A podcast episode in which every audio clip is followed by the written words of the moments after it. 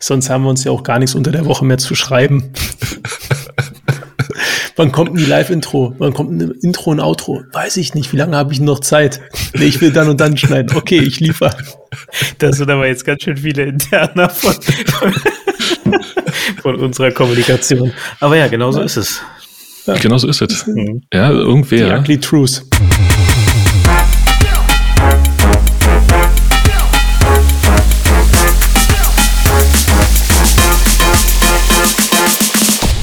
Hallo und willkommen zur 41. Ausgabe vom Humanize Podcast Rewind, dem HMZE Wochenrückblick. Mein Name ist Andreas Wolf und bei mir sind André Neubauer, CTO bei Smava. Und Sebastian Heidemeyer zu Erben, Director Technology bei den Tonys. Bevor wir loslegen, wie immer der Hinweis auf unsere E-Mail-Adresse podcast.hmze.io und unseren Twitter-Account hmze podcast. Lass, lass uns auf die Inhalte fokussieren. Und ja, äh, hier sind die Tagesthemen. Welche Themen gibt es denn die Woche? Äh, puh. Oh, ich soll mal ein bisschen, warte mal, ich soll mal ein bisschen warm werden hier. Ey. Wir haben, ich habe eine Frage an warte, euch. Ja? Ich habe eine Frage an euch, wenn ich, denn ich fange mal einfach mit irgendeinem Thema an. Weiß jemand von euch, was EPI ist? EPI? Hm? Kannst, kannst du noch ein bisschen Kontext geben? Also nee, nee, ich will einfach bloß fragen, ob ihr euch, ob ihr euch diese Initiative, also das I steht für Initiative, ob euch die bekannt ist. Ich glaube nicht, nein. Nee, ist die European Payment Initiative. Ähm, und äh, da kam heute quasi die Info über ein ETA, dass das wahrscheinlich jetzt so ein bisschen stirbt, weil mehr und mehr Banken aus dem ganzen Kontext aussteigen. Was war die Idee dahinter? Ähm, war so eine Art ähm, ja europäischer ähm, ja ein, ein europäisches Gegengewicht zu den ganzen US-Fintech-Firmen halt irgendwie zu schaffen. Also ich sage jetzt mal wahrscheinlich so ein, ein Player gegen Square, ein Player gegen vielleicht PayPal und so. Ähm, und das als europäische Initiative halt irgendwie groß getragen. Und ähm, ja, jetzt sind mehr und mehr Banken abgesprungen und ähm, das führt dazu, dass jetzt halt die äh, verbleibenden Banken dann jetzt auch gesagt haben oder einige der verbleibenden Banken gesagt haben, naja, Aufwand steht nicht im Verhältnis ähm, zum, zum Nutzen, also steigen wir auch aus. Und das Ganze, wir hatten es ja gerade schon kurz im Vorgespräch gehabt, hat mich total an irgendwie Gaia X erinnert, hat mich ein bisschen an den BER erinnert. So alles so quasi, wenn ich sagen, Staatsprojekte, aber überall, wo es halt irgendwie nicht so richtig unternehmerisch zur Sache geht, ist halt schon schwer. Ich erinnere mich tatsächlich, ich habe, als die losging, äh, mal einen Podcast mit der äh, Chefin gehört, glaube ich. Ich glaube, es war eine Frau, ne? Und ähm, hab irgendwie, also fand es durchaus irgendwie beeindruckend, so wie die darüber nachgedacht hat, hab aber damals auch genau das so die im Kopf gehabt, okay, und und wie wollen, wie positionieren die sich jetzt gegenüber äh, Apple Pay, Google Pay, äh, whatnot, ne? Und ja, vor allem, vor wie, wie, wie, bekommst du das? Hm? Ja, wie bekommst du das in, in irgendeiner Art und Weise auf eins der Geräte, was die meisten Leute benutzen, dass das auch noch praktisch und, und, und einfach ja. im, im, im, Alltag ist. Ich erinnere mich, mich auch dran. Äh, aber im Großen und Ganzen nur an einen einzigen Gedanken, nämlich, das wird nichts werden. Also die Grundidee, nein, also ich meine, die Grundidee ist schon interessant, es ist schon noch irgendwie eine richtige Richtung. Und das ist gleich wie bei Gaia X eigentlich auch, ähm, dass sich dort äh, viele Länder zusammen hinsetzen und sagen, hey, lass uns doch irgendwie gemeinsam was schaffen. Nur, du hörst es halt und auf der einen Seite ist es faszinierend und richtig und die richtige Richtung und auf der anderen Seite ist es absolut klar, dass es absolut nicht funktionieren wird. Weil du hast gerade geträumt, du hast wirklich gesagt, irgendwie den BER als Vergleich mit reingebracht, äh, folgt ja dem gleichen, dem gleichen System, ja. nur irgendwie zehnmal kleiner oder hundertmal kleiner noch. Ja, ich glaube, das, naja, also Mama, hier steht drinne, ich habe gerade einen Artikel offen, das Timer natürlich, ähm, äh, quasi so initial veranschlagte Kosten 1,5 Milliarden Euro. Das, das, glaube das Problem an dem, an dem, an der Sache ist halt immer, dass das, ich würde behaupten, es ist nicht unternehmerisch gedacht.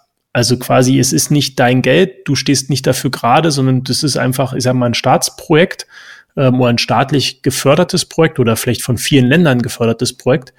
Ähm, und das ist halt einfach eine Initiative. Und ob das erfolgreich ist oder nicht, ne, das ist halt irgendwie, das will ich sagen, ist egal, aber du, das ist nicht, das ist nicht dein Thema. Ja? Ähm, ja. Und wenn du halt als Unternehmer, als Gründer damit halt irgendwie losgehst, gehst du halt einfach ganz anders an die Sache ran. Ne? Viel schlanker, viel agiler. Du testest das am Markt. Das ist, wirkt ja eher wie ein Copycat. Ja? Da baut man eine Infrastruktur und dann sucht man nach dem Weg, das in die, in, in, in die Breite zu kriegen.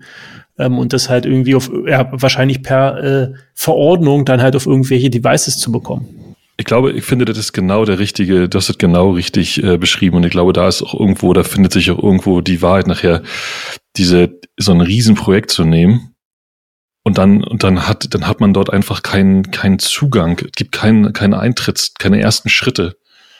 Ja, der, der erste Schritt ist, also bei Gaia ja im Grunde genau das gleiche, der erste Schritt ist, alles komplett durchzuplanen. Während du natürlich irgendwo in einem, in einem, ich sag mal, in einem, in einem marktwirtschaftlich freierem Ansatz so ja nicht funktionieren kannst. So wirst du nie und nimmer auf, auf den Markt kommen. Niemand wird dir irgendeine Art und Weise ähm, äh, Risikokapital dafür zur Verfügung stellen. Also ist man im Grunde gezwungen, viel kleiner anzufangen, äh, sich eine Nische zu suchen, in, in, in einen Markt zu suchen, der auch, der, der auch Bock auf das Produkt hat und sich dann so vorzutasten. Und genau diese, ich glaube, genau dieser Punkt fehlt halt, dieser, dieser, dieser maximal kleine Zugang oder erste Schritt. Ganz im, und, ganz im Gegenteil. Es ist ja maximal, der maximal genau. größte mögliche Schritt. Genau. Ja, so, ich sehe, dass Sebastian recherchiert, insofern jetzt noch ein paar Insights. Nee, äh, tatsächlich gar nicht dazu, aber ich ähm, wollte nur noch mal sagen, dass ich also absolut auch Andreas Gedanken teile, dass ähm, Gaia X auch in der in der von der Idee her super klingt, ne, und vom vom vom Ansatz, aber praktisch wahrscheinlich einfach nicht gut funktionieren wird. Und das war bei EPI genauso und äh, ist wahrscheinlich zum Teil äh, sicherlich auf das zurückzuführen, was du auch gesagt hast, André. Ich kann mir schon vorstellen, dass es auch anders gehen kann, aber man bräuchte dann, glaube ich, die richtigen Leute, ne, die diesen ähm, unternehmerischen Ansatz in der Lage sind, auch wirklich auszuleben und halt tatsächlich ja, agil, lean, wie auch immer man das nennen möchte, daran zu gehen. Und statt irgendwie ganz viel Geld in riesen Dinger äh, zu, zu pushen und irgendwie krasse Infrastrukturen aufzubauen, die dann irgendwie sieben Layer enthalten, bis irgendwas damit passieren kann, äh, stattdessen eher schmal ranzugehen und zu sagen, okay, ich, ich gucke jetzt mal, dass ich irgendwie einen, einen initialen Durchstich hinkriege und einfach mal was, was Kleines baue, was schon irgendwie funktioniert, wo ich dann mal sagen kann, okay, bei einer Bank äh, versuchen wir mal so, äh, so ein Testcase mit ein paar Kunden ja. irgendwie. Ich daran am krassesten finde, ist, äh, gerade, als du gesagt hast, äh, dass du gerade deine, deine, als du gerade erzählt hast, habe ich gedacht, eigentlich ist es schon echt faszinierend, wenn man so aus dem, aus dem eigenen Alltag manchmal so absolute Kleinstprojekte, äh, die irgendwie Wochen oder Tage brauchen, und man dann am Ende dasteht und wie oft sitzt man eigentlich da und hat eigentlich gar nicht genau das Ziel getroffen, was man treffen wollte.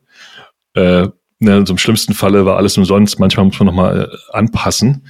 Aber wie schwer es schon bei kleineren Projekten ist, wirklich vorherzusagen, wo man eigentlich landen will. Und dann noch kontinuierlich diesen Landepunkt anzuvisieren. Also es ist mir ist schon, ist mir schon eine, ist mir schon ein Rätsel, wie das mit, mit größeren Projekten mit hunderten von Leuten funktionieren soll. Aber gut, Lass uns, äh, lass uns da nicht allzu lange drauf rumreiten. Ähm, äh, genau. Eines Tages werden wir wahrscheinlich äh, irgendeine Art von EU-Pay haben oder so. Wahrscheinlich nicht. EU Vielleicht auf Krypto basierend. Krypto, EU-Token. Ich wollte gerade sagen, e es Pay ist doch bestimmt eine TLD, oder? Gut, machen wir weiter. Machen wir weiter. Ich habe noch ein, ich habe ein, äh, ich wollte eigentlich, sollte eigentlich der absolute Top-Headliner für diese Folge werden. Ähm, jetzt haben wir mit thematisch ein bisschen anders angefangen. Ähm, der DeLorean ist back. Ich finde, mit der, mit der News kann man einfach im Grunde die Folge schon beantworten, äh, beenden. Ja. Stimmt, das habe ich mitbekommen, dass der wieder, wieder äh, entstehen soll. Ja, ja, nicht nur entstehen soll, äh, man kann sich derzeit auf DeLorean.com äh, für die für die Premiere in 2022 anmelden. Und ich habe mal kurz auf den Kalender geguckt und festgestellt, hey, hey, wir sind in 2022.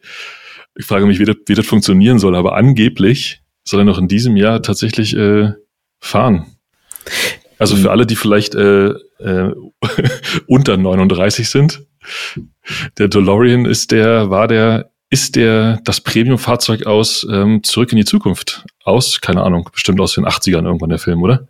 Mit Michael J. Fox, wenn ich alles täuscht. Michael J. Fox, genau. Mhm.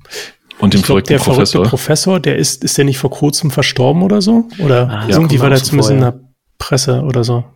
Ja, und die, ich glaube, die Sneakers, ich glaube, ich glaube, irgendwie sind wichtige Sneakers in, dieser, in, dem, in dem Film, die auch immer wieder auftauchen. Äh, Und die gibt's tatsächlich, die Nike-Sneakers. Genau. genau. Die Und jetzt gibt's auch binden. das Auto bald. Ähm, von der, also als, als Elektrofahrzeug von der Gruppe von, von der Gruppe von, äh, äh, ich glaube, von einem, von Amerikanern, die irgendwo in einem, bei einem chinesischen ähm, EV-Hersteller gearbeitet haben und sich ja. jetzt irgendwie zusammenfinden. Naja, ich, ich fand, das war absolutes, absolute Nerd-Neuigkeiten. Die müssen unbedingt, äh, die müssen unbedingt hier präsentiert werden. Ich würde, würde mir absolut wünschen, den DeLorean auf unseren Straßen zu sehen. Zumal er optisch tatsächlich auch mich ein bisschen an den äh, Cybertruck erinnert. Stimmt. Hat ein Grau und kantig. Ja. Hm. ja. Aber ihr habt schon, habt ihr schon das neue Bild gesehen von dem? Ich habe jetzt gerade mal so ein bisschen gegoogelt, ob man, also weil das ja sehr, sehr viel quasi Hackmack drum gemacht wurde. Das neue sieht schon sehr glatt geleckt aus, ne? Also es ist schon eher, eher, sieht eher aus wie ein McLaren. Oh. Und ich finde, das alte Modell erinnert mich persönlich immer eher an irgendeinen Audi. Audi Quattro. Ja, ja, genau, Audi Quattro. Und zwar den, den man damals, ich glaube, aus roten Legosteinen bauen konnte. Ja, das ist so ein bisschen den Audi S2 Quattro, würde ich behaupten. Naja, müssen wir Gut. ja, ähm, wir ich wollte, ich muss, das muss die auch noch unbedingt mit rein. Ist jetzt nicht unbedingt äh, unser Kernthema wahrscheinlich. Außer, dass wir ja gerne mal über EVs sprechen. Ähm, aber am Ende des Jahres fahren wir damit alle rum, oder? Ich habe noch eine andere Sache gefunden, die ich ganz spannend fand. Ähm, und zwar einmal noch ein Update. Ähm, ich bleibe dabei, meine Apple Prediction immer wieder zu aktualisieren. Und auch diesmal habe ich was Kleines gefunden. Und was aber eigentlich wirklich interessant daran ist, an diesen Neuigkeiten, ist, dass man so einen ganz leichten, so leicht verwinkelt, aber so einen ganz leichten Einblick darin bekommen hat, wie äh, Apple Produktentwicklung funktioniert, also es ist eine Hardwareentwicklung. Ja? Die, die News sind im Grunde ähm, Apple, also diese Headset, man weiß ja noch nicht so ganz genau, was das werden wird, irgendwie so ein wahrscheinlich ein eher klassisches, wie man sich das so vorstellt, äh, VR, AR-Ding in einem ersten Schritt. Wahrscheinlich sehr hochpreisig.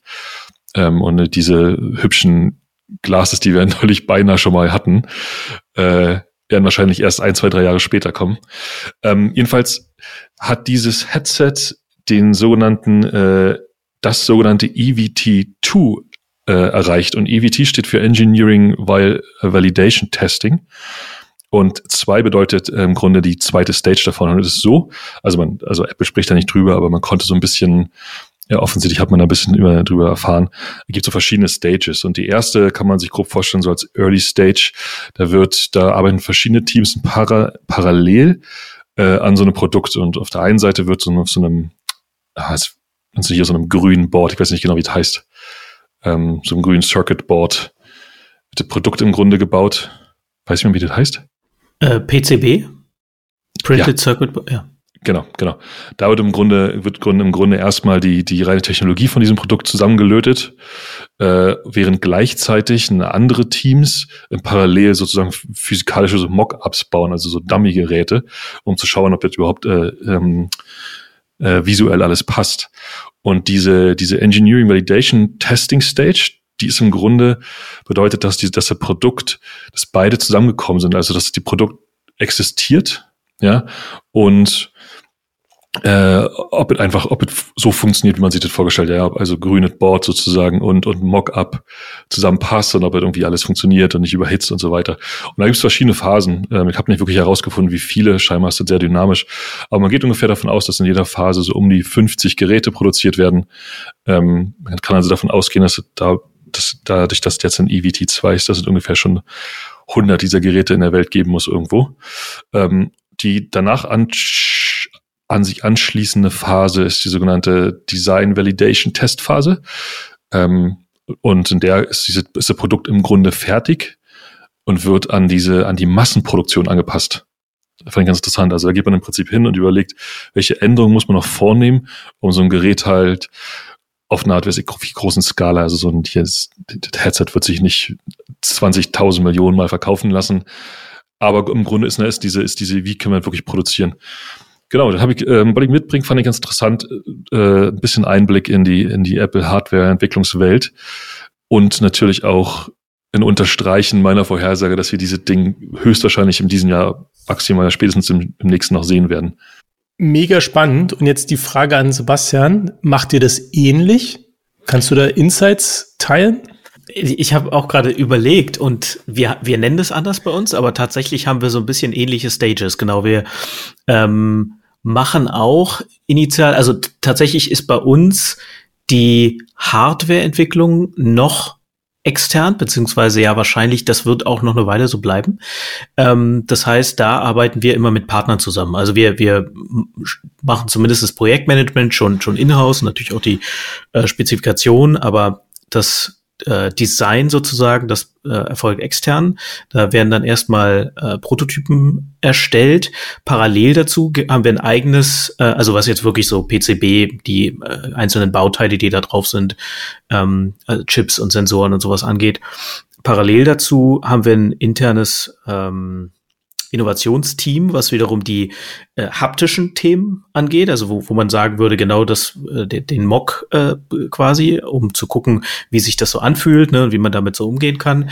Ähm, das wird dann irgendwann zusammengebracht und dann kommt in einem späteren Stage ähm, geht es dann an die sogenannte BOM, also das äh, the Bill of Materials, wo man dann guckt, welche welche der Komponenten, die gebraucht werden, irgendwelche Sensoren, irgendwelche Chips, irgendwelche ähm, äh, Anschlüsse oder wie auch immer, brauch, braucht man denn äh, oder Widerstände äh, braucht man denn und von welchen Herstellern sind die verfügbar? Wie äh, sieht es preislich aus?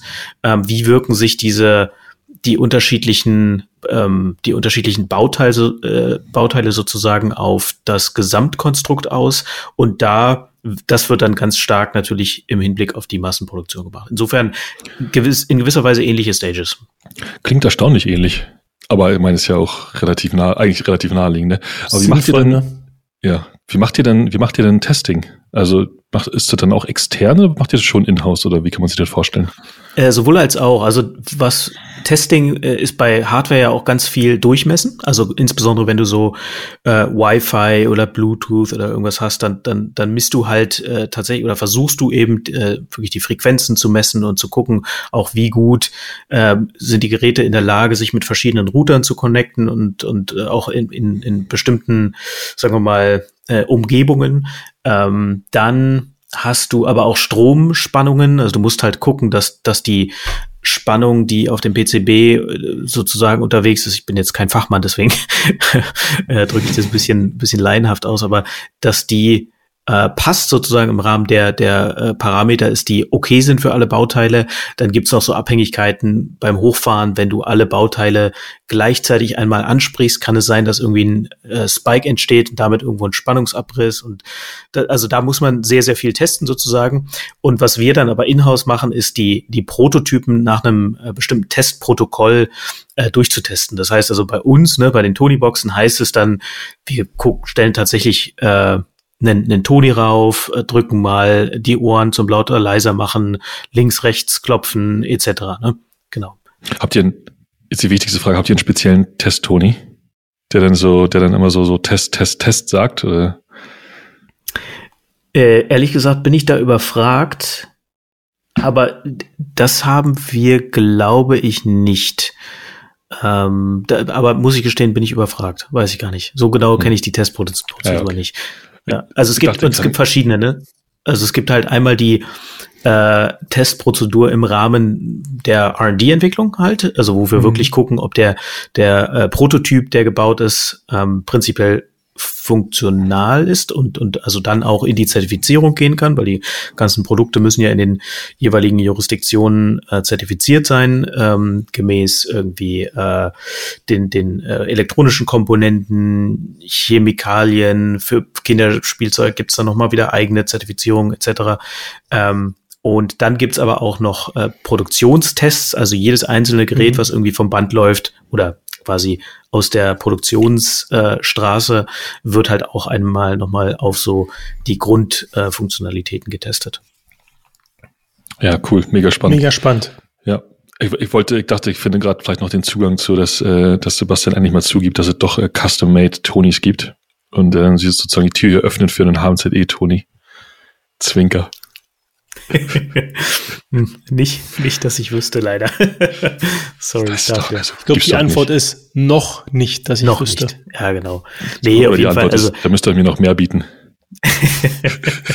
irgendwann, irgendwann äh, muss es auf jeden Fall mal ein HMZE Toni geben, wo quasi jede Woche dann eine neue Rewind-Folge rauskommt oder so. Oh, mega. Oh, das. Okay, jetzt, äh, das ist natürlich, jetzt hast du, also Das wäre natürlich schon sehr geil. Mal schauen, ja, cool. ob wir das hinkriegen. Ähm, lass uns zum nächsten Thema kommen. Ich habe noch zwei ganz, ganz lustige Sachen mitgebracht, ganz spannende Sachen mitgebracht, die wir uns vielleicht noch schnell angucken können. Eins ist eigentlich, eigentlich, äh, da geht es um Passwörter. Ist schon so ein, schon so ein bisschen so, oh, nicht schon wieder Passwörter. Und ich höre die ganze Welt, äh, inklusive meiner Familie, die sagen, jetzt hören wir bitte mit den Passwörtern auf.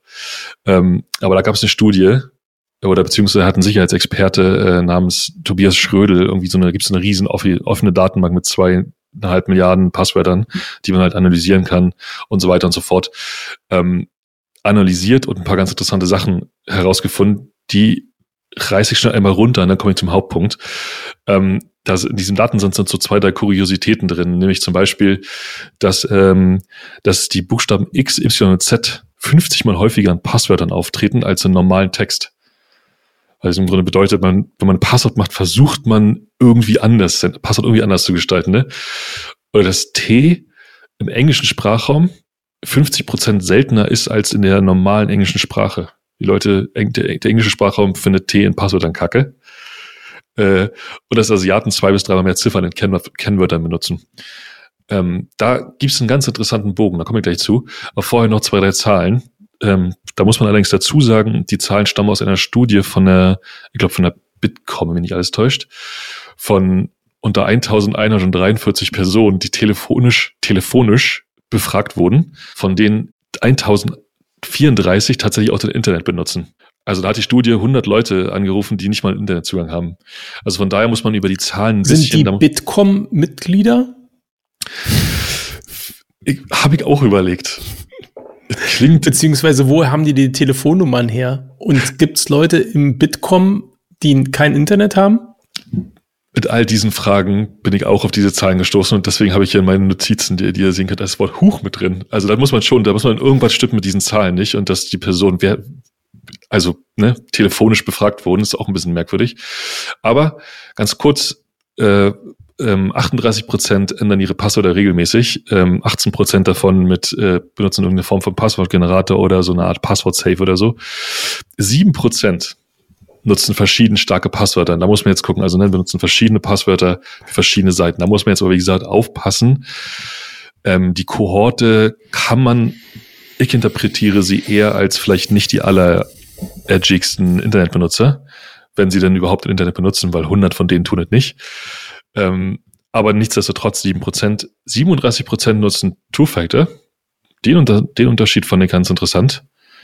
Mhm. Ähm, Kann ich dir sagen, hätte ich eine Vermutung. Mhm. Banken, Online-Banking und Payment, PSTA2. Kann sein. PSD2, ja, kann sein. Ähm, und 29 Grüße an alle, die sich von mir permanent nerven lassen müssen. 29% nutzen dasselbe Passwort für verschiedene Dienste. Hört auf damit. So, weil das war wirklich spannend. Ähm, da geht der Artikel nur ganz kurz drauf ein, aber es ist ein ganz interessanter Gedanke. Ähm, lokalisiertes Brute Force. Also die, die, die Idee, Passwörter ähm, oder den Brute Force Mechanismen an die Herkunft oder zumindest die Kohorten der, der Benutzer anzupassen. Wenn du weißt, dass der englische Sprachraum XYZ 50, 50 Mal häufiger benutzt als andere Sprachräume, kannst du den Brute Force Mechanismus im Grunde an diese, an diese Besonderheiten anpassen und deutlich schneller Passwörter knacken. Diesen Gedanken wollte ich euch mitbringen, den fand ich ganz interessant. Äh, das war mir vorher macht nicht klar, Sinn. dass. Äh macht Sinn, macht Sinn. Ich habe ja. gerade geguckt, ob man ähm, irgendwie so zu, also ich, ich hätte jetzt gedacht, welche Passwörter kennt man denn noch? Also häufig äh, irgendwie so 00, Sonderzeichen am Ende, ne? Ausrufezeichen. Das ist ja auch. 1, 2, 3, so. Passwort, Passwort, ja. Passwort. Genau, das wollte ich euch eben erzählen, fand ich ganz witzig. Ähm, Local, Local Brute Forcing. Geile Sache. Wie macht ihr das? Passwort, ein Passwort für alles, oder? Äh, genau, ja, 1, 2, 3, 4. Unmöglichst einfach. Also. Wirklich so, nee. das, das, das, was am unwahrscheinlichsten ist. Ähm, nee, ich glaube, ich würde mich schon eher zu diesen äh, Cutting-Edge-Leuten dann schon zuzählen, aber also es ist auch, glaube ich, einfach bloß eine Frage des Rhythmus. Also wenn du es nicht anders gewöhnt bist, dann ist es, glaube ich, okay. Ich, ich schaue gerade auf meinem Handy, weil ich habe neulich bei irgendeinem, irgendeiner Reportage, hier ist es, es ist mega geil, äh, ähm, hat, haben sie einen Rechner eingeblendet, weil das finde ich, das finde ich, noch, noch viel besser als halt Passwörter, ist, wenn auf dem Laptop, weiß nicht, ob ihr das sehen könnt, ähm, auf den Laptop unten per, ähm, per so ausgedruckten Klebestreifen halt das Passwort draufsteht. Also quasi du klaust einen Laptop, machst den auf und dann steht da Benutzername und Passwort. Und das war irgendein, ich müsste jetzt lügen, ich glaube, das war sogar, ich könnte sogar so eine Spiegel-Online-Reportage gewesen sein, wo ich so gedacht habe, das ist halt krass, weil du siehst halt wirklich in dem Video, dass da unten User und daneben, also dann wird es schon unscharf und daneben steht PWD Doppelpunkt. Und das ist ein relativ kurzes Passwort. Also echt gedacht habe, okay, na, so ein Redaktionslaptop halt. Oh, oh, oh. oh ja, Social, Social Engineering und irgendeine Form von äh, menschlicher Passwortschwäche ist, ist im, glaube ich, immer noch eins der größten Einfallstore in, in Systeme. Also ich glaube, der Klassiker, der, der Klassiker, ähm, gerade neulich aus Versehen passiert, äh, der Klassiker, alles ist mega sicher und irgendjemand hat seinen Bildschirm nicht gesperrt und ist essen gegangen. Alles umsonst. Alles umsonst. Naja. Ja, gut, Two-Factor dann halt nicht, ne? Also je nachdem, wann das so ein Ding halt austimet, aber. Wie meinst ja. du? Ja, wenn du halt dich quasi, wenn du jetzt dann irgendwie, also du hast halt irgendwas offen und weiß nicht, entweder ist die Session ausgetimed oder du willst dann halt irgendwo sagen, jetzt hier Rechner ungesperrt, ach guck mal, hier melden wir uns mal auf deinem Google-Konto an. Und äh, idealerweise hast du halt ähm, MFA halt an und dann fehlt dir halt irgendwie das, ja. also äh, das wäre die Hoffnung, aber ich kenne das auch. Ähm, wir haben das früher mal so gehandhabt, dass dann eine Mail an einen möglichst großen Verteiler ging, wo dann drinnen stand, heute Nachmittag 15 Uhr Kuchen bei mir mhm. am Platz. Und ähm, ja. Ich, ein, ein, Kollege von mir hat früher so gehandhabt, äh, dass ich weiß nicht genau, wie man macht. Ähm, der, der, war in der Lage, den, äh, den, den Bildschirm zu rotieren. Und zwar vertikal und horizontal. Und dann bist du halt an den Rechner gekommen und versuch mal, versuch mal die Mauszeiger irgendwo hinzutun, wenn er in die falsche Richtung geht. Absolut unmöglich. Großer Spaß für alle, hat meistens auch gut funktioniert. Ja, im Grunde, ähm, Sachen passieren halt, ne? aber ich finde es immer einfach immer wieder interessant, wie, wie, wie viel, wie wichtig, wie viel im Sicherheitskonzept auch einfach von dem Verständnis und der Akzeptanz ähm, von, von den Benutzern ausgeht, so wie bei den meisten Systemen der Benutzer irgendwie hm. dafür verantwortlich ist. Ne? Ich, ich muss dabei immer an diese, an so, ein, äh, so einen Satz denken, den mir mal irgendein so Security-Experte auch gesagt hat. Ähm, es gibt, das ist so ein, es gibt so ein Kontinuum zwischen Einfachheit der Benutzung und Sicherheit. Ne? Je einfacher, desto weniger sicher, je sicherer, desto komplexer. Und die Balance macht's halt, ne? Weil Leute, wenn es zu kompliziert ist, sich Workarounds bauen und dann wiederum die Sicherheitsmaßnahmen ja. Ja. Quasi aushebeln. Ja, was auch total Sinn macht. Also das ist ja nicht, dass ich es nicht verstehen könnte. Äh, macht ja jeder so mit seinem, mit so Dingen, die jetzt nicht unbedingt zum Metier dazu gehören, irgendwie, wenn er zu kompliziert wird, dann geht ein Weg drumherum, was ja auch mhm. eine, eine relativ nützliche Eigenschaft ist. Ähm, wir haben neulich über, über WebAuthn gesprochen. Und ich glaube, da findet sich ein valider Weg raus, ja, diese, diese, diese Mechanismen einfach von E-Mail, Passwort, die einfach irgendwann wirklich tatsächlich loszuwerden und biometrische, einfach biometrische Authentifizierung zu benutzen. Da gibt es übrigens ganz interessante Ansätze, wollte ich eigentlich auch mitbringen, mal vielleicht beim nächsten Mal. Da gab es gerade eine Firma, die mit, ich glaube, die richtig, richtig stattlich Finanz, mit fin richtig stattlichen Finanzwerten ausgestattet wurde. Und die heißen, ich glaube, die heißen bei, bei Beyond Identity oder so. Und die machen heißen sie Beyond Identity? Warte mal ganz kurz.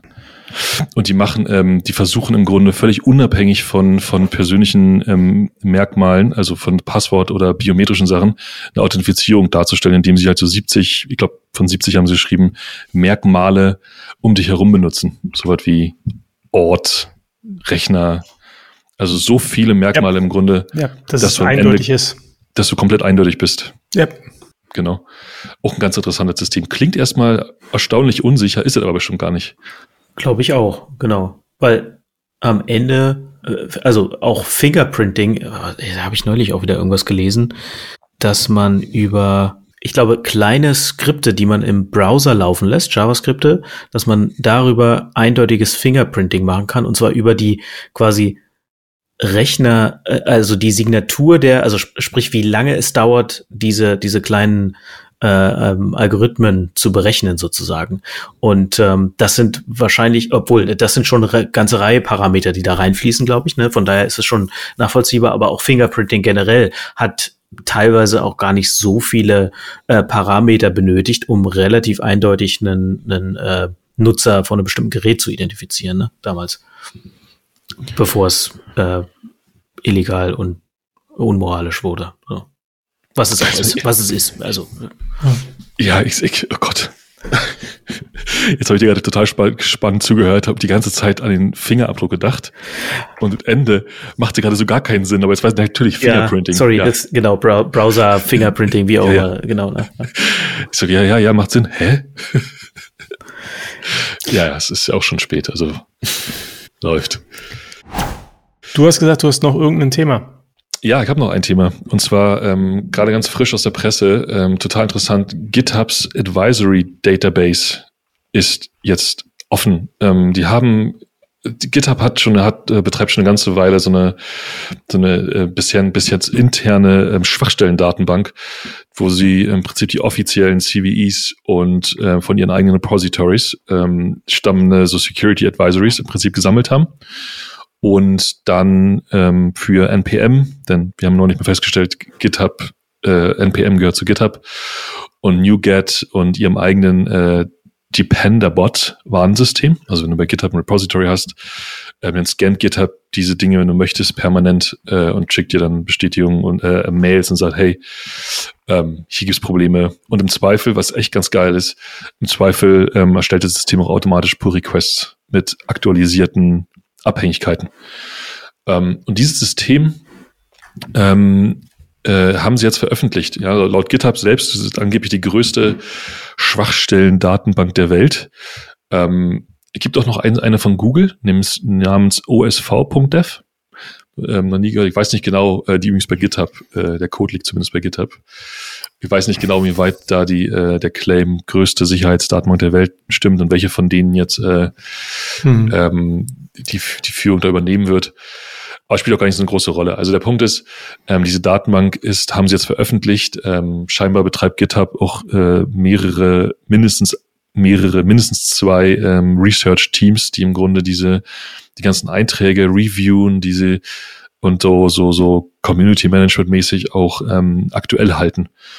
Ähm, man kann dort, man kann dort aus seinen eigenen Repositories ähm, sogenannte äh, wie, wie heißt äh, Open Source Vulnerability Reports erstellen. Also wenn du ein Open Source Repository hast, kannst du in diese Bar-Datenbank äh, beitragen über ein, über ein klassisches Pull-Request-System, was ich echt ganz geil finde. Ähm, und dann wird diese, wird dieser Beitrag von diesem Security-Team im Grunde gereviewt, ähm, äh, klassifiziert und so weiter und so fort. Ja. Und genau dieses System ist jetzt, ist jetzt im Prinzip ähm, offen für alle und macht einfach so ein bisschen diesen, diese Idee Open Source auch in diese, in diese, bringt die in diese Sicherheitswelt so ein Stück weit mit rein. Genau. Und dazu, ähm, ich habe es gerade schon gesagt, Open Source Vulnerability, diese, diese, diese, diese, diese Art und Weise, so ein, so ein, so ein, so ein, so ein Eintrag zu erstellen, basiert auf einem offenen Format, diesem OSV, diesem Open Source Vulnerability Format, ähm, was im Grunde ein Daten, ein Standardformat ist, um sich unter verschiedenen Datenbanken auszutauschen. OSV benutzt logischerweise auch, dann ist äh, scheinbar von äh, Google erstellt mhm. oder irgendwie erdach, erdacht worden. Genau, ähm, ziemlich geil. Ähm, habt ihr habt ihr das schon mal? Wie geht ihr bei euch mit um mit diesen mit CV mit CVI-Themen? Bei euch mit ja, wir haben das, also wir machen ja auch äh, äh, quasi ähm, GitHub. Insofern greifen wir damit halt auch auf die Bank, Datenbank zu, ähm, quasi das Ding. Ich glaube, dass die nutzen CodeQL im Back Background, um das halt irgendwie dahingehend zu scannen. Mhm. Und dann äh, quasi hast du, hast du halt ein Finding, musst es halt fixen, ne? Also je nachdem, was es für ein Finding ist. Mein, mein Learning, also, ja, mein Learning eigentlich grundsätzlich ist halt immer, ist, diese Datenbanken sind gut. Du brauchst halt immer ein bisschen Kontext.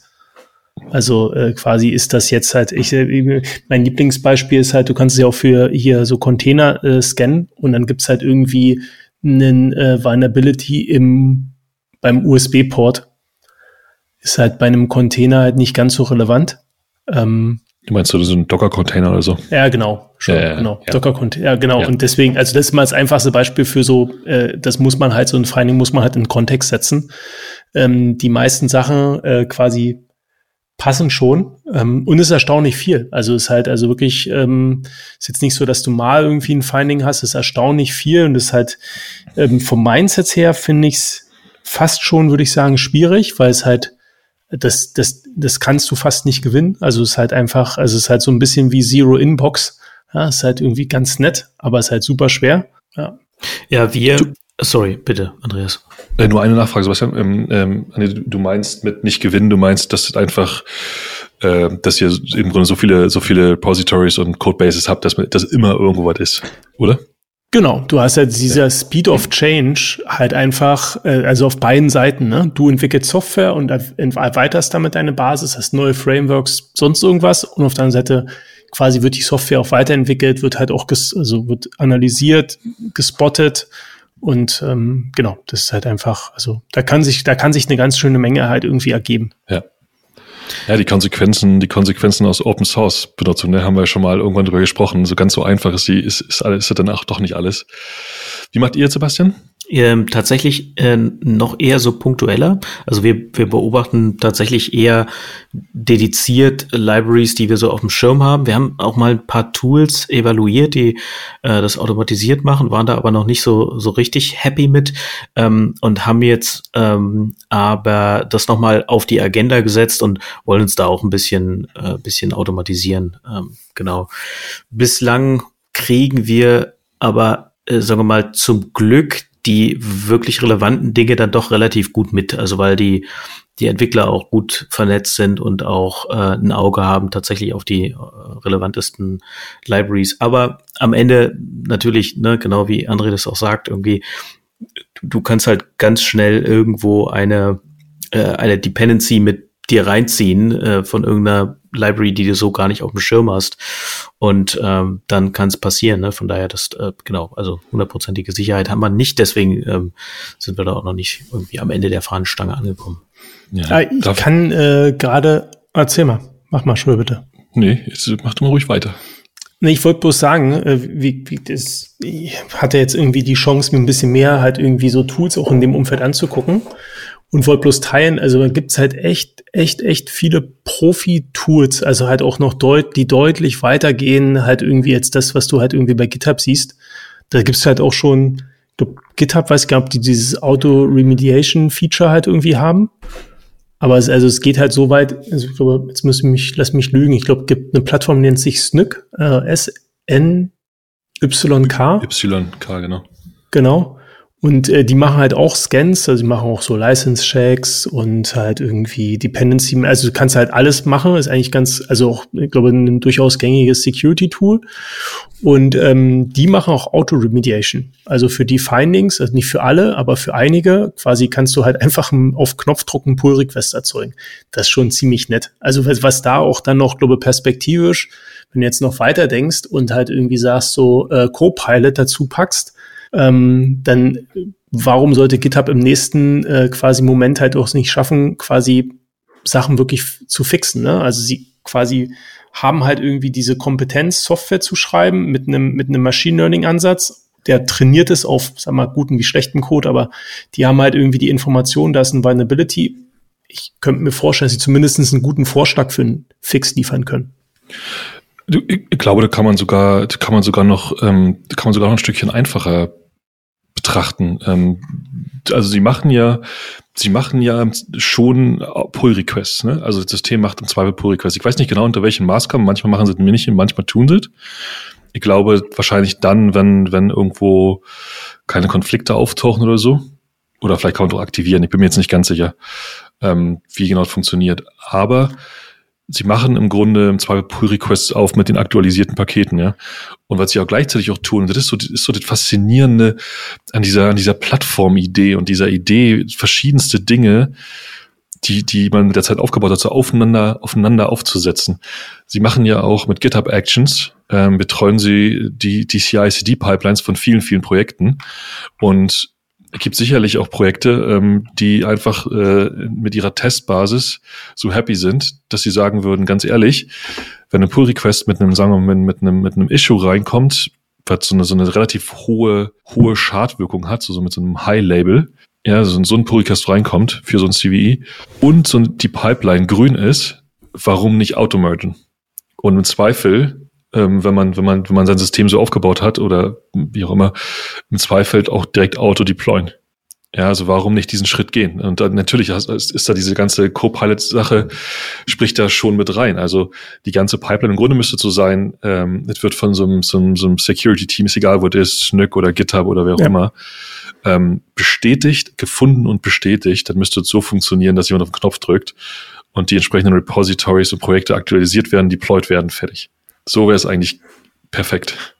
Ja, ich glaube auch so als Automatismus, ne? Also du kannst ja halt irgendwie dir dann halt irgendwie noch einen Schritt weitergehen und merken halt, okay, es fehlt, ne? Also Bild fehlt, sonst was oder so, dann rollt es halt wieder zurück, aber ähm, ja, genau, also genau. viele Ideen. Also da würde, ja, voll. Und da würde mich interessieren, ob da GitHub nicht in der Zukunft, da müssen wir mal ein Auge drauf halten, nicht in der Zukunft auch noch ähm, Monitoring-Integration mit, mit aufnimmst, sodass du deine Systeme im Grunde in die, in die GitHub-Plattform einspielen kannst. Ja, gab ja so mal, also gibt ja, gibt ja die eine oder andere Hä? Ja, Observability dann einmal ja, genau. das schon, das schon. Mama, ich überlege gerade, Git, GitLab ist diesen Weg neulich gegangen, ne? Die ja. haben irgendein Tool gekauft. Haben wir neulich drüber gesprochen, ne? Habe ich auch gerade dran ja. gedacht. Äh, genau. Mhm. Also ist schon total interessant. In dem Bereich werden wir noch viel spannende, wahrscheinlich auch noch viele interessante Unternehmen sehen, die sich da, die sich da reinstarten. Mhm. Ähm, also da, da wird noch viel nötig sein, auch in der Zukunft. Ich meine, wir haben so oft jetzt über Open Source äh, Issues gesprochen in den letzten Monaten. Und, ähm, und, und auch darüber, wie tatsächlich so eine zentrale Infrastruktur wie GitHub, wie viel äh, Macht die hat, um die Situation eigentlich zu verbessern. Ne? Also äh, letztes Mal 2FA für oder MFA für die wichtigsten Libraries oder irgendwann für alle äh, Open Source Libraries. Ne? Dann jetzt dieser Move, also das, ist schon sehr sehr cool und äh, genau, ich bin super gespannt, was was da alles noch kommt. Ja. Ja. Ich hätte auch noch so ein paar Kleinigkeiten, die ich aber jetzt einfach mal runterreißen würde, weil wir ja schon relativ weit sind. Ne? Äh, eine Sache wichtig, glaube ich, ne, Tonga hat wieder Internet. Juhu, seit gestern, also heute ist der 23.2., seit dem 22. ist das Kabel gefixt, hat dann doch ein bisschen länger als zwei Wochen gedauert, nämlich ziemlich genau äh, vier, na, ein bisschen mehr, also fast einen Monat, ne? Äh, 29 Tage. Ähm, Genau, aber tolle Meldung, äh, auch irgendwie in gewisser Weise Nachtrag zu äh, unserer Episode nach ja, damals. unsere Hörer, vor allen Dingen in Tonga. die vielen Hörer in Tonga, ganz die uns genau. jetzt wieder hören können. Ja, endlich, genau. Was die äh, jetzt nachholen müssen an, an äh, Rewind-Folgen vom HMZE-Podcast, genau. Äh, genau, dann ein anderes, ein anderer krasser Artikel, der mich, der mich wirklich, äh, sagen wir mal, der, der ein bisschen mindblowing war für mich. Also am Ende, wenn man den liest, dann denkt man sich so, ah ja, stimmt, aber irgendwie nie drüber nachgedacht. Und zwar haben ähm, auch Security Researcher über, ich glaube, zehn Jahre oder so sich die Trojaner-Praxis in Indien angeguckt und haben dabei festgestellt, dass die Staatstrojaner sozusagen, also die Trojaner, die von den Sicherheitsbehörden eingesetzt äh, werden, unter anderem auch dazu benutzt wurden, um Beweise auf den digitalen Geräten von äh, irgendwelchen äh, Regimekritikern und Menschenrechtsaktivisten äh, zu platzieren. Und das ist natürlich also genau wieder äh, irgendwie liegt's auf der Hand, ne, wenn man wenn man die äh, die äh, äh, Software nutzen kann, um Zugriff auf ein Gerät zu bekommen, dann kannst du natürlich auch äh, Beweise faken. Und äh, das, also hat mich einfach nur sprachlos zurückgelassen und, und macht tatsächlich diesen, diesen ganzen Trojaner, diese ganze Trojaner äh, rückt es nochmal in, in ein anderes Licht. Das war es eigentlich auch schon dazu. So, Moment, jetzt muss ich nochmal, also auf dem Gerät Daten sozusagen modifiziert. Also genau, beispielsweise hier ist irgendwie, äh, ich glaube, ein äh, in einem versteckten Ordner wurde ein bestimmtes Dokument ähm, äh, auf einem auf einem äh, Device von einem einem Aktivisten platziert, welches angeblich Pläne zur Ermordung des indischen Premierministers enthielt. WTF. Das ist richtig krass. Ja. Also gar nicht mal wahnsinnig überraschend, aber irgendwie schon total überraschend und krass. Ja, ja genau. Ui, okay. Genau, das hat mich so ein bisschen, also äh, wie du sagst, ne, irgendwie, man, man denkt es und äh, man liest es und denkt sich, what? Und dann denkt man sich aber, ja, ja. irgendwie logisch, ne? Irgendwie logisch und äh, dementsprechend noch traurig. schlimmer irgendwie. Ja, ja traurig. Hm. Genau, packen wir in die Shownotes, äh, kann man sich angucken. Ähm, genau, und dann äh, muss ich natürlich auch wieder ein bisschen was über Krypto erzählen. Ne? Es ist ja jetzt schon, schon äh, zum Running Gag äh, Kurioses aus Web 3, beziehungsweise äh, Kryptokuriositäten, äh, finde ich ja noch besser wegen der Alliteration. Ähm, zwei Sachen, ähm, die ich aber auch relativ schnell abreißen möchte. Das eine ist, ähm, weil es die ältere Meldung ist, fange ich mal damit an. Und zwar hat ein, äh, auch so ein Whitehead-Hacker, glaube ich, bei Coinbase, der hat sich eine neue API angeguckt und hat dabei festgestellt, dass er Währungspaare, und zwar beliebige eins zu eins tauschen konnte. Also er hat es mit Ether und Bitcoin ausprobiert, einen bestimmten ETH-Wert äh, dann eins zu eins in Bitcoin tauschen können. Wer sich mit den, mit den Werten auskennt, weiß, dass ein Bitcoin ungefähr wahrscheinlich irgendwie zehnmal so viel wert ist wie, wie ein Ether. Ähm, und äh, hätte das oder hat das vielleicht auch, weiß ich gar nicht genau, so, so genau habe ich mir den Thread gar nicht durchgelesen, hätte das auch mit äh, irgendwie Shiba Inu und Bitcoin oder so machen können und damit natürlich ähm, ja riesige Geldmengen sozusagen äh, sich aneignen können. Ähm, hat das quasi rausgefunden, dann bei Twitter irgendwie getweetet, hey, ich brauche unbedingt mal äh, Zugang zu irgendjemandem im Engineering-Team oder einem Security-Menschen oder dem CTO oder CEO von, von Coinbase. Und tatsächlich innerhalb von ähm, wohl relativ kurzer Zeit, paar Stunden, ging es dann immer viraler und irgendwie ist dann äh, sogar, ich glaube, Brian Armstrong, der CEO, darauf aufmerksam geworden, der äh, Hacker hat es dann Coinbase mitgeteilt, hat äh, auch eine Bug Bounty in Höhe von 250.000 Dollar dafür bekommen. Und ähm, ist soweit so gut, äh, Bug gefixt.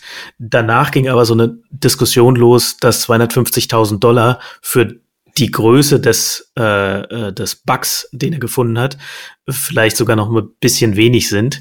Ähm, gleichwohl die, sorry, gleichwohl die Bug Bounties ähm, auch von anderen Crypto Exchanges jetzt eher kleiner sind. Also die Max Bug Bounties sind dann gerne so im Bereich 3000, 30.000 bei Coinbase eigentlich 50.000, glaube ich, ähm, äh, US-Dollar. In dem Fall haben sie es schon verfünffacht. Naja, in jedem Fall fand ich das auch wieder ein, ein krasses, äh, krasses Ding.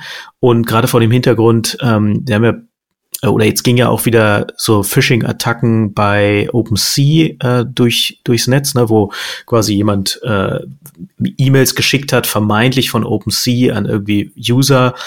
Die haben dann da auf einen Link geklickt, haben sich dann vermeintlich auf OpenSea angemeldet. Das war aber nicht wirklich OpenSea, sondern es war eine gefakte OpenSea-Variante, haben dann ihr, ihre Wallet damit verknüpft und zack, äh, waren sie ihre NFTs los. Ne? Ähm, und äh, da hieß es ja, hm, ja, OpenSea hat äh, Security noch nicht so ganz so im Griff wie Coinbase beispielsweise. Ähm, das war jetzt auch mal ein dickes Ding bei Coinbase, was man aber ansonsten, muss man fairerweise sagen, seltener hat. Ist auf jeden Fall ein dickes Ding. Ich meine, du hast ja diese, du hast ja diese, du hast, man hat ja diese, wir haben ja schon oft über irgendwie API-Bugs und offene APIs gesprochen und irgendwie die Daten von so und so viel 1000 CDU-Wählern irgendwie abgezogen. Dann hast du natürlich das Problem bei Coinbases und, und OpenSeas und so, dass durch den, den durch das dahinterstehende System, nämlich zum Beispiel ähm, Wallets, wo man irgendwie nur mit einem Link sofort sein Zeug los ist, einfach eigentlich eine ganz andere Sicherheitswelt existieren müsste. Eine ganz andere Sicherheitsebene. Also das ist ja schon irgendwie krass, dass man, dass man mit so und das ist gar nicht, manchmal ist es gar nicht ein, manchmal ist es gar nicht so leicht, äh, so eine so eine so eine richtig gute Phishing-Mail nicht äh, also zu erkennen, nicht ja. drauf reinzufallen. Ja. Also nicht so wie, ja. der, wie der eBay Kleinanzeigen-Klassiker oder so eine gefotoshoppt und ist jetzt wahre Geschichte von neulich, wo du eine gefotoshoppte eBay-Seite bekommst als Screenshot und zwar mehrfach, um dann bitte hier irgendwo dein Geld hinzuüberweisen, sondern es gibt ja wirklich Sachen, die einfach richtig gut sind, ja, und dass du dann da, und da passiert jedem, damit ein Klick dein ganzes Zeug los bist im Zweifel und das kann ja richtig, richtig viel Geld sein, wenn du Pech hast, ist schon krass. Ich würde mir schon erwarten, dass da mindestens vier verschiedene voneinander getrennte, physische, unabhängige Sicherheitsstufen dazwischen sind. Und eins davon sollte ein großer physischer Schlüssel sein. Hm. Ist am Ende wieder ähm, Usability versus Security, ne? Weil MetaMask äh, ist halt quasi einfach ein, äh, eine Extension im Browser. Da äh, drückst du einmal Connect und dann hast du es verknüpft mit einer Webseite und dann kann die Webseite quasi mit über MetaMask sozusagen, also A, mit der Wallet interagieren, aber dann auch äh, Transaktionen auslösen. Die muss man dann immer bestätigen, aber es ist per Click of a Button. Ne? Ja, außerdem, wir haben, wir haben letzte Woche schon drüber gesprochen, in der letzten Folge, ähm, so eine Bestätigung ist, ein, ist äh, ein, ein JavaScript-Call.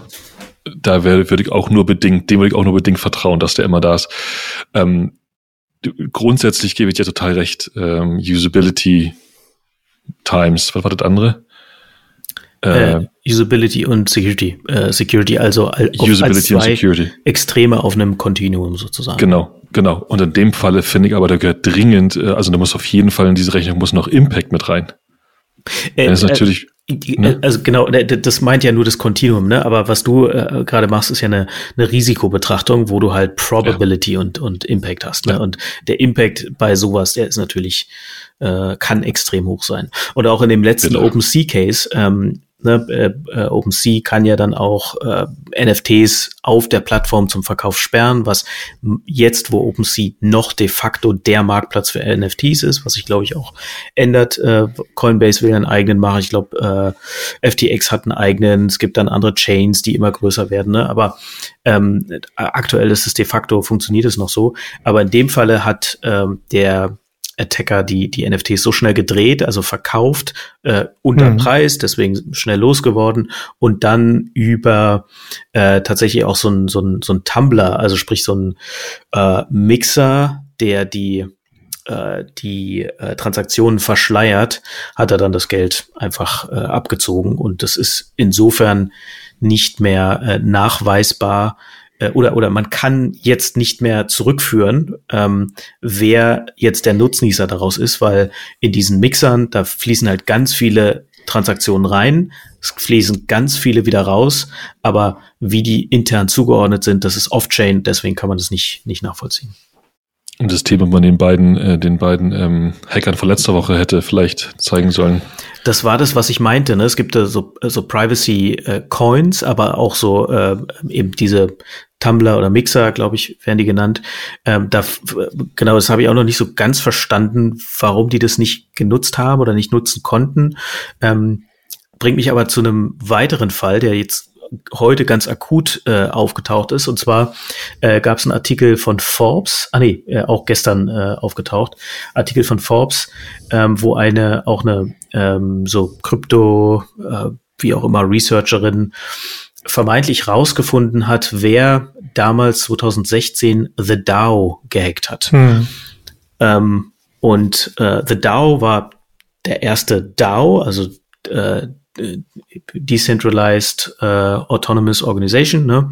Ähm, und zu dem Zeitpunkt gegründet als so eine Art irgendwie Krypto Fund oder Investment Fund mit äh, 11.000 Mitgliedern, die da wirklich ganz viel ETH reingepackt haben. Also damals waren irgendwie äh, 14 Prozent aller ETHs in diesem DAO gelockt.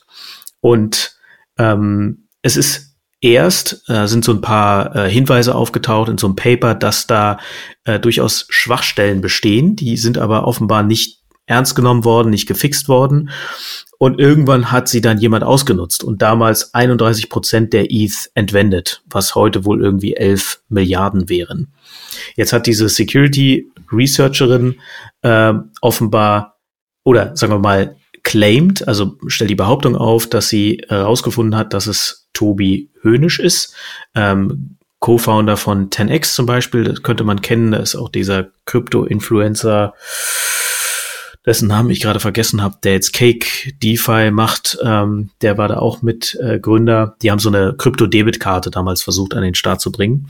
Ähm, jedenfalls ist der, äh, hat sie kolportiert, dass er wahrscheinlich derjenige ist, der der diesen Hack begangen hat. Der soll wohl auch damals die The DAO-Entwickler aufmerksam gemacht haben auf die Sicherheitslücken. Und irgendwann hat er sich offenbar gedacht, okay, wenn ihr die nicht fixt, dann gut, zeige ich euch, dass es gefährlich ist. Ähm, genau, und der hat wiederum ähm, auch von so einem Wasabi Wallet so ein, so ein äh, Coin-Join-Mixer benutzt. Der diese äh, genauso funktioniert. Ne? Also es fließen ganz viele Transaktionen rein äh, an, an der einen Stelle und ganz viele Transaktionen fließen an der anderen Stelle wieder raus. Und man kann es eigentlich nicht genau zuordnen. Offenbar hat's aber diese äh, Researcherin, ähm, jetzt habe ich ihren Namen leider gerade nicht parat, irgendwas mit Shin, hat's offenbar geschafft, ähm, diese, äh, diese äh, Transaktion zurückzuführen, Laura Shin, genau, äh, diese Transaktion äh, zuzuordnen mit der Hilfe von einer äh, äh, Firma Chainalysis, glaube ich, äh, hat da geholfen. Und äh, genau, also insofern spannend. Dieser, nur als, als Randnotiz, ne, dieser, dieser Hack hat damals dazu geführt, dass ETC äh, quasi, äh, also quasi abgespalten wurde und ETH geforkt wurde und äh, eben, dass es ETC und ETH gibt, weil man diese, diesen unglaublichen 14, diese unglaublichen 14 Prozent äh, von ETH nicht äh, gelockt und für alle Zeiten verloren äh, sozusagen oder halt in den falschen Händen äh, lassen wollte. Genau. Der andere ist Ethereum Classic, ne? Ja, genau. Ich, so heißt es heutzutage, ne? Ja. Genau. Ja. ETC.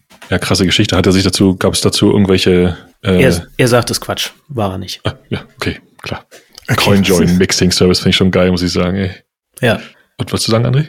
Ich glaube, André wollte nur sagen, Feierabend. Vorbei ist vorbei. Das gilt auch für die 41. Ausgabe vom Humanize Podcast. Bevor wir euch verlassen, noch einmal kurz der Hinweis auf unsere E-Mail-Adresse podcast.hmze.io und unseren Twitter-Account hmze Podcast. Hinterlasst uns gerne eine 5-Sterne-Bewertung auf der Plattform eurer Wahl. Da freuen wir uns mega drüber.